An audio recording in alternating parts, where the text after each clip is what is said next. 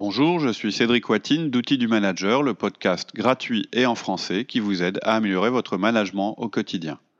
Loin de la théorie et des solutions compliquées, nous vous proposons plusieurs fois par mois de véritables outils pratiques et performants que vous pourrez mettre en œuvre immédiatement. Vous pouvez nous retrouver sur notre site outildumanager.fr. Vous y trouverez des contenus à télécharger, de nouveaux podcasts et pourrez poser vos questions sur nos forums de discussion. Le sujet d'aujourd'hui, mes collaborateurs se plaignent de mon entreprise, première partie.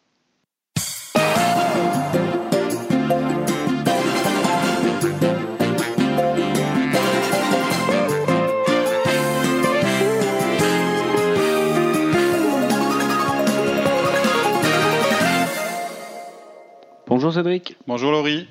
Alors aujourd'hui un sujet euh, un petit peu bateau parce que c'est pas un scoop. Hein. Les gens se plaignent de leur travail, de leur entreprise, de leur vie en général.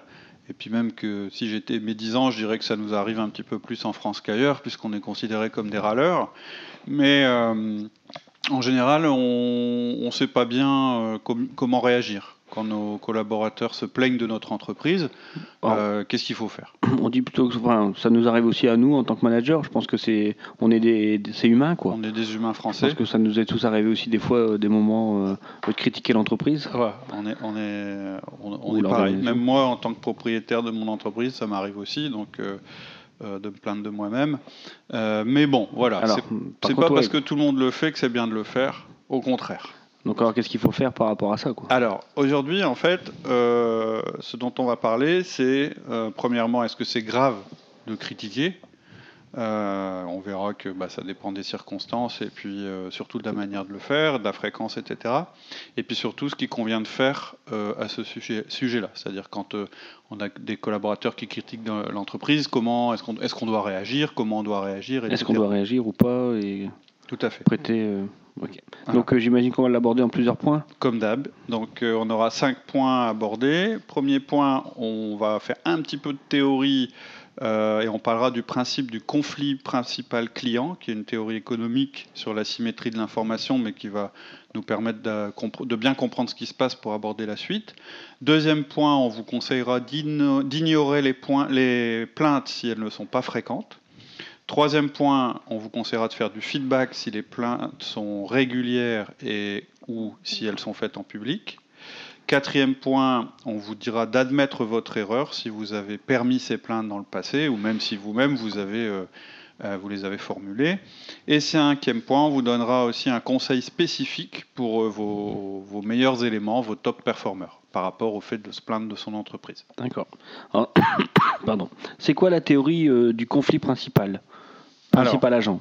Comment? La théorie du conflit principal agent, principal client, comme tu disais. Alors, ça a l'air un, petit peu, euh, un petit peu compliqué, mais c'est assez simple. Alors, c'est vrai que chez Outils du Manager, on n'aime pas trop s'attarder sur la théorie, mais là, ça va être pour mieux expliquer ce qui se passe quand euh, il y a des plaintes de la part de vos collaborateurs et la raison pour laquelle euh, vous, vous, êtes, vous vous trouvez en porte-à-faux dans ce cas-là. Donc, la raison pour laquelle vos collaborateurs se plaignent de leur entreprise ou euh, à vous ou euh, en général à leur manager, c'est leur manque de connaissance de ce principe. La théorie dont on parle euh, vient de l'économie. En fait, elle décrit le conflit habituel et normal entre le principal, donc dans ce cas-là, le principal ce, sera l'entreprise, et ce qu'on appelle l'agent, c'est-à-dire quelqu'un qui est embauché par l'entreprise pour agir à sa place. en gros, qu'est-ce que ça dit? C'est qu'en tant qu'individu, donc c'est un modèle euh, économique, mais qui dit qu'en tant qu'individu, notre tendance naturelle et culturelle, c'est d'agir pour maximiser notre intérêt personnel, notre développement, notre survie, etc. Mais toujours est-il pour maximiser nos intérêts personnels. Mais en tant qu'employé, on est aussi payé pour maximiser l'intérêt de l'entreprise. Et c'est d'ailleurs pour ça que l'entreprise a tout intérêt à aller au maximum possible dans l'intérêt des individus qu'elle embauche, pour réduire ce conflit, ben, parce qu'on sait très bien qu'une entreprise va mieux fonctionner si les gens qui sont à l'intérieur travaillent selon leur intérêt. C'est-à-dire qu'ils seront. Euh, tout le monde converge vers le même intérêt. Exactement. L'entreprise et les hommes. Donc, donc c'est pas de ce sujet-là qu'on va qu'on va traiter, mais c'est simplement pour dire qu'il y a un conflit automatique inhérent entre l'entreprise et le collaborateur, et que c'est ce conflit qui est à la source de beaucoup de problèmes de bataille interne, de stratégie politique dans une structure humaine. Et ça n'existe pas que dans l'entreprise, ça existe aussi dans la société en, général, en général. Les règles, les lois, elles sont faites justement pour essayer de concilier et de mettre les limites à la maximisation des, des intérêts personnels.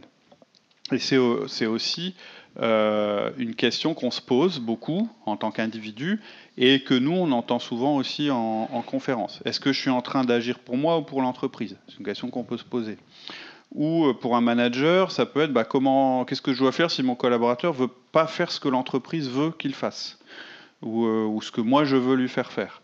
Par exemple, un collaborateur qui refuserait de faire des 1 à 1. Hein, on a souvent cette question-là. Bah oui, mais moi j'ai envie de faire des 1 à 1 parce que je sais que c'est un excellent outil de, de, management, mais mon collaborateur n'est pas d'accord. Il n'est pas d'accord parce que ça lui prend du temps personnel qu'il n'a pas envie de, m'accorder, ou bien parce qu'il a autre chose à faire, etc. etc. ne voit pas l'intérêt, il ne voit pas l'intérêt pour lui. quoi. Exactement. On est en plein dans le conflit.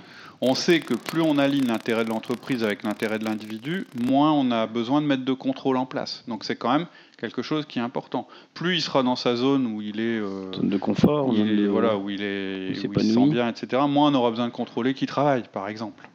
Euh, moins de.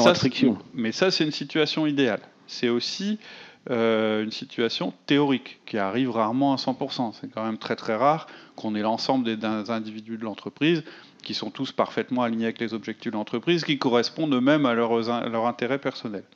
Euh, un exemple connu pour, pour, vraiment vous, indiquer ce que c'est, sont les primes sur performance. Ça, c'est un exemple de la manière dont l'entreprise euh, a essayé d'aligner ses intérêts et ceux du salarié plus tu es performant, plus tu touches d'argent. Donc en mettant en place ces primes sur performance, on considère que l'individu va toujours rechercher à titre personnel toujours plus d'argent, alors que l'entreprise, elle recherchera toujours plus de performance. Donc qu'est-ce qu'on fait? Ben, On lie sa performance à l'obtention d'une prime.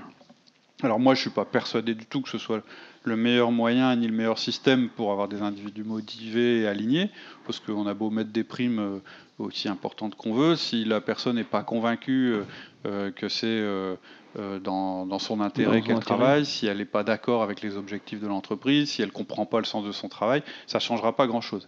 Mais je cite ça juste à titre d'exemple pour montrer que de tout temps, les entreprises, elles ont cherché quand même à se rapprocher le plus possible. Enfin, je dis pas de tout temps. Hein. Il y a eu une période où on ne cherchait pas ça du tout, mais ça fait quand même quelques dizaines d'années, voire plus, qu'on essaye d'aligner les choses à ce niveau-là.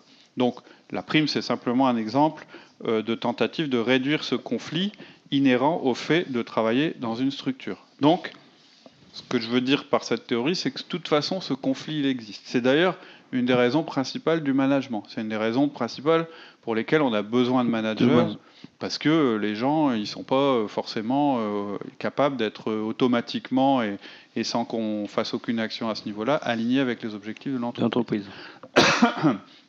Donc, quand vos collaborateurs se plaignent à vous, leurs managers, ils font une erreur. C'est là le, le principe. Ils pensent que sur ce sujet-là, le sujet dont ils se plaignent, vous êtes du même côté qu'eux. Sur la partie qui n'est pas la partie de l'entreprise. C'est-à-dire c'était comme s'il y avait deux camps l'entreprise et puis les individus. Euh, et puis là, ils sont en train de s'adresser à vous en tant qu'individu. Donc ils se mettent du côté agent et pas du côté principal. Hein, c'est là où on, retrouve la théorie. Ils considèrent que vous, vous êtes agent comme eux, c'est-à-dire travaillant pour une structure, et pas principal. C'est-à-dire qu'ils ne considèrent pas que vous faites partie euh, de, de l'entreprise, en fait, quand ils font ça. Donc, ils ont comme ça une idée un peu étrange. Quand on la regarde du point de vue de la théorie, on comprend tout à fait que les gens se plaignent. Mais après, quand on regarde ça d'un niveau théorique, c'est un peu bizarre. Euh, cette idée selon laquelle l'organisation, ça serait une structure sans existence humaine, une espèce d'organisme autre qui existerait indépendamment des gens et de leur rôle. On voit aussi ça dans les médias. Hein. Très souvent dans les médias, c'est un petit peu l'image qu'on a d'une entreprise complètement inhumaine, enfin qui serait pas faite d'individus, puis qui persécute des individus ou, ou, qui demande à des individus de faire des choses avec lesquelles ils seraient pas d'accord, etc. Un peu comme si les entreprises existaient en dehors des gens qui les composent. Pourtant, une entreprise, c'est bien un ensemble constitué par des gens. Une entreprise sans personne, c'est pas une entreprise. Ben voilà, ça n'a pas d'existence propre. Mais bon, après, on connaît les excès, euh, les, excès euh, actuels des entreprises, qui effectivement sont très déshumanisés, etc. C'est, n'est pas le sujet dont on veut parler. Mais on peut aussi considérer l'entreprise qui, comme une structure comme ça, indépendante. C'est un petit peu l'erreur que fait, et surtout l'erreur que fait votre collaborateur quand il fait ça, c'est qu'il vous met je dirais, entre guillemets, dans le camp des agents et pas du principal. Or, en tant que manager, c'est ce qu'on va voir, vous faites, vous êtes l'entreprise. Vous faites partie de l'entreprise. Parce qu'on peut aussi considérer. Mais le collaborateur aussi fait partie de l'entreprise. Il fait partie. Alors, il fait partie de l'entreprise, mais en réalité, pas du même groupe que ceux qui prennent les décisions. C'est un petit peu ça. Or, c'est pas le cas. En tant que manager, vous faites partie du principal. Du principal, de l'entité entreprise. Voilà, c'est ça vous le représentez. Vous êtes lui dans votre rôle de manager. Vis-à-vis de vos collaborateurs, on dit très souvent, on en a souvent parlé dans nos podcasts, c'est d'ailleurs votre valeur ajoutée, vous représentez l'entreprise. Vous êtes l'entreprise. Donc la théorie nous apprend que vous êtes le principal et votre collaborateur l'agent. L'agent. L'autorité en fait que vous a confiée l'entreprise, c'est justement de parler en son nom. Donc à chaque fois que vous ne parlez plus au nom de l'entreprise, vous êtes en train quelque part de nier votre rôle de manager. Ça, c'est important à comprendre. Et ça signifie que quand vos collaborateurs s'adressent à vous, ils vous parlent et ils parlent à l'entreprise. Quand ils se plaignent de l'entreprise, ils pensent vous inclure dans le même groupe qui se plaint de l'entreprise, mais en fait, ils se plaignent de vous, en réalité. En résumé, quand ce genre de communication commence, vous devez être conscient du risque. Vous devez être conscient du risque et du message que vous envoyez à vos collaborateurs. Le risque, c'est qu'ils voient les choses comme deux camps, le camp des employés dont vous feriez partie, puis le camp de l'entreprise dont vous ne feriez pas partie. Et vous, vous devez savoir qu'il vous faudra probablement choisir le camp de l'entreprise. Alors, on pourrait tenter d'agir de manière amicale, parce que c'est, on peut même trouver que la plainte est justifiée et que c'est normal, etc., à un titre humain. On pourrait aussi même être tenté de les mettre à l'aise, euh, de les motiver, euh, garder notre bonne relation euh, en acceptant leurs critiques, c'est-à-dire en réagissant pas à leurs critiques ou bien au contraire en allant dans leur sens, etc. Mais ce qu'il faut savoir, c'est que tôt ou tard, vous, risquez un petit peu de, de, payer cette, ce, comment dire, pas cette compromission, mais disons d'avoir privilégié l'aspect employé par rapport à l'aspect entreprise. En fait, ce que je voudrais là, c'est que vous ayez simplement conscience de ce double rôle. C'est-à-dire que vous allez toujours devoir euh, être, et c'est votre rôle, puisque vous êtes entre le management, le top management et, euh, vos collaborateurs, vous allez toujours être obligé de voyager entre ces deux mondes-là. Mais ce qu'il ne faut jamais oublier, euh, c'est que vous représentez l'entreprise vis-à-vis d'eux. Vous êtes un intermédiaire et un intermédiaire à valeur ajoutée. Et quand euh, vos collaborateurs se plaignent devant, devant vous, de l'entreprise, en essayant d'avoir votre assentiment, parce que quand on se plaint de quelque chose, bon, ça peut être parce qu'on ne fait pas attention à ce qu'on dit, mais le fait que vous, vous l'ayez entendu, ça vous oblige un petit peu quelque part à prendre position. Justement, tu nous dis de prendre position, mais dans le point numéro 2, on parle aussi euh, d'ignorer les plaintes si elles ne sont pas fréquentes. La forme d'ignorer, c'est aussi des fois de dire bah oui, tu as raison, mais je peux pas euh, discuter, je peux pas rendre partie. Voilà, on va voir. On va voir c'est des fois accepter quoi. Tout à fait. En fait, ce qu'on va voir, c'est que ça dépend de la manière dont les plaintes sont formulées et de leur fréquence. Donc notre premier euh, conseil, ça va être d'ignorer les plaintes si elles ne sont pas fréquentes. J'avais besoin de vous parler de la théorie pour vous donner le contexte et de vous rappeler les règles basiques en entreprise, pour justifier la manière dont il faut agir quand ça vous arrive. Mais ce qu'il faut toujours savoir, c'est que vous n'êtes pas obligé non plus de faire quelque chose ou de dire quelque chose lorsque quelqu'un se plaint. C'est un peu, quand on a donné euh, euh, comme conseil, quand on a fait le podcast sur les 1 à 1, de dire euh, bah, quand quelqu'un vous amène un problème, vous n'êtes pas obligé d'essayer de, vous réagir tout de suite, ou même de vous positionner tout de suite par rapport à ce problème-là. Euh, parce que c'est notre tendance. Quand quelqu'un se plaint ou souligne un problème, on a envie tout de suite de régler le problème, ou de commenter, ou de dire c'est bien, c'est pas bien, ou toutes ces choses-là. Et quand vous démarrez vos 1 1, la plupart de vos collaborateurs, ils vont se mettre à vous parler de tous leurs problèmes. Hein. C'est ce dont on s'est rendu compte, et c'est souvent l'expérience de tous les managers qui commencent à mettre en place leur système de management en mettant le 1 1 en place. Ils arrivent et ils ont l'impression que ça y est, ils ont ouvert euh, une vanne et puis que tous les problèmes du monde se déversent sur leur bureau. Donc on va leurs collaborateurs vont se mettre à parler de tous leurs problèmes, les conditions de travail, leur collègue qui est méchant, leur salaire qui est trop bas, le bureau qui est trop petit, etc. etc. Et nous, notre réflexe, parce qu'on a été un petit peu éduqués comme ça, pour bien faire, euh, c'est de trouver une solution. Parce que c'est un peu notre job. Un manager, ça trouve des solutions. On lui pose un problème, il trouve des solutions. Sauf que, et, en plus, de la trouver le plus vite possible. Donc, quand on est confronté à un problème, quand on a nos, collaborateurs qui nous disent bah, il y a tel problème, on essaye tout de suite de trouver avec lui des solutions euh, pour, pour, répondre à sa demande. Et c'est un mauvais réflexe.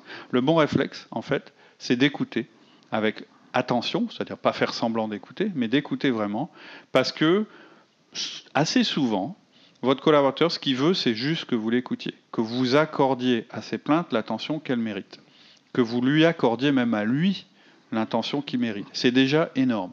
Ça signifie que vous en êtes désormais conscient et, savent, et, et qu'eux savent bien que vous ne pouvez pas tout résoudre en fait, quand ils déversent un petit peu tous ces problèmes, c'est pas tellement pour que vous les résolviez tous. Ils savent très bien que vous pouvez pas les augmenter, tout en, en leur euh, réduisant leurs horaires de travail, tout en etc., etc., etc. Mais par contre, ils veulent que vous en soyez conscient. Ils veulent partager quoi. Des fois, juste à écouter. Tout à donc c'est déjà euh, une partie d'une solution. Quoi. Absolument. Et les plaintes. D'où la fréquence. Voilà. Alors, les plaintes, c'est un peu pareil. C'est pas tout à fait le même, euh, le même sujet, mais c'est un petit peu pareil. Tout le monde se plaint de temps en temps, et même les bons patrons se plaignent, devant même leurs collaborateurs. Ça arrive à tout le monde de se plaindre devant ses collaborateurs de son entreprise. C'est pas professionnel, mais ça arrive. ça arrive. Tout le monde le fait.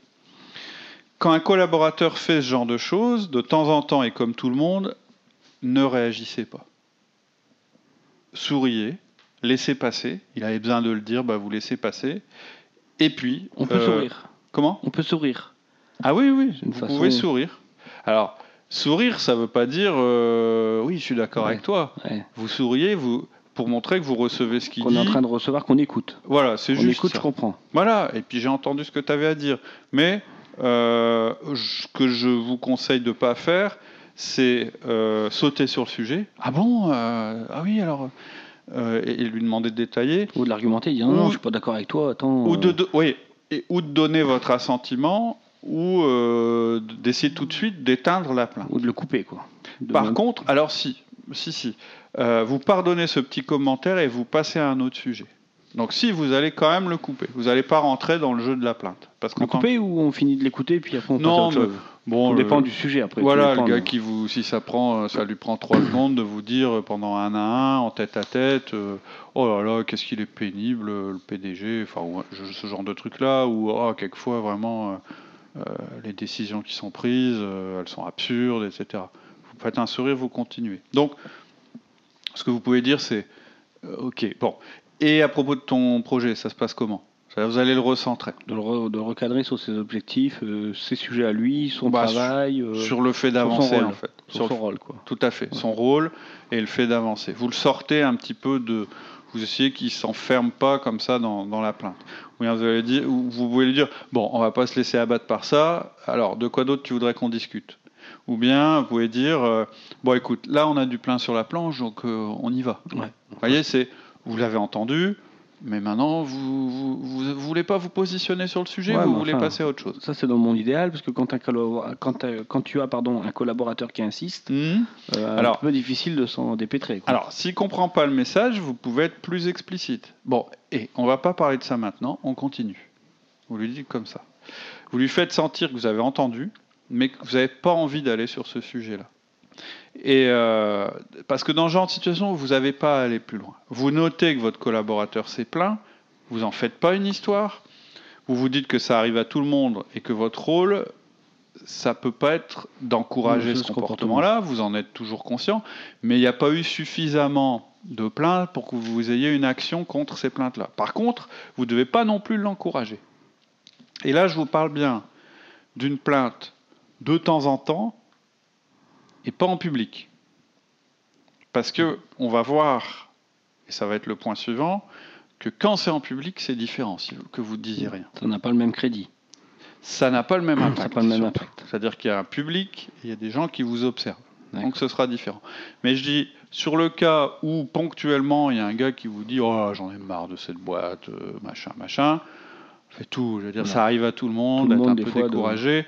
Et je veux dire, là, vous pouvez pas aller dans le sens du gars. Vous pouvez juste lui faire un sourire pour dire, bah oui.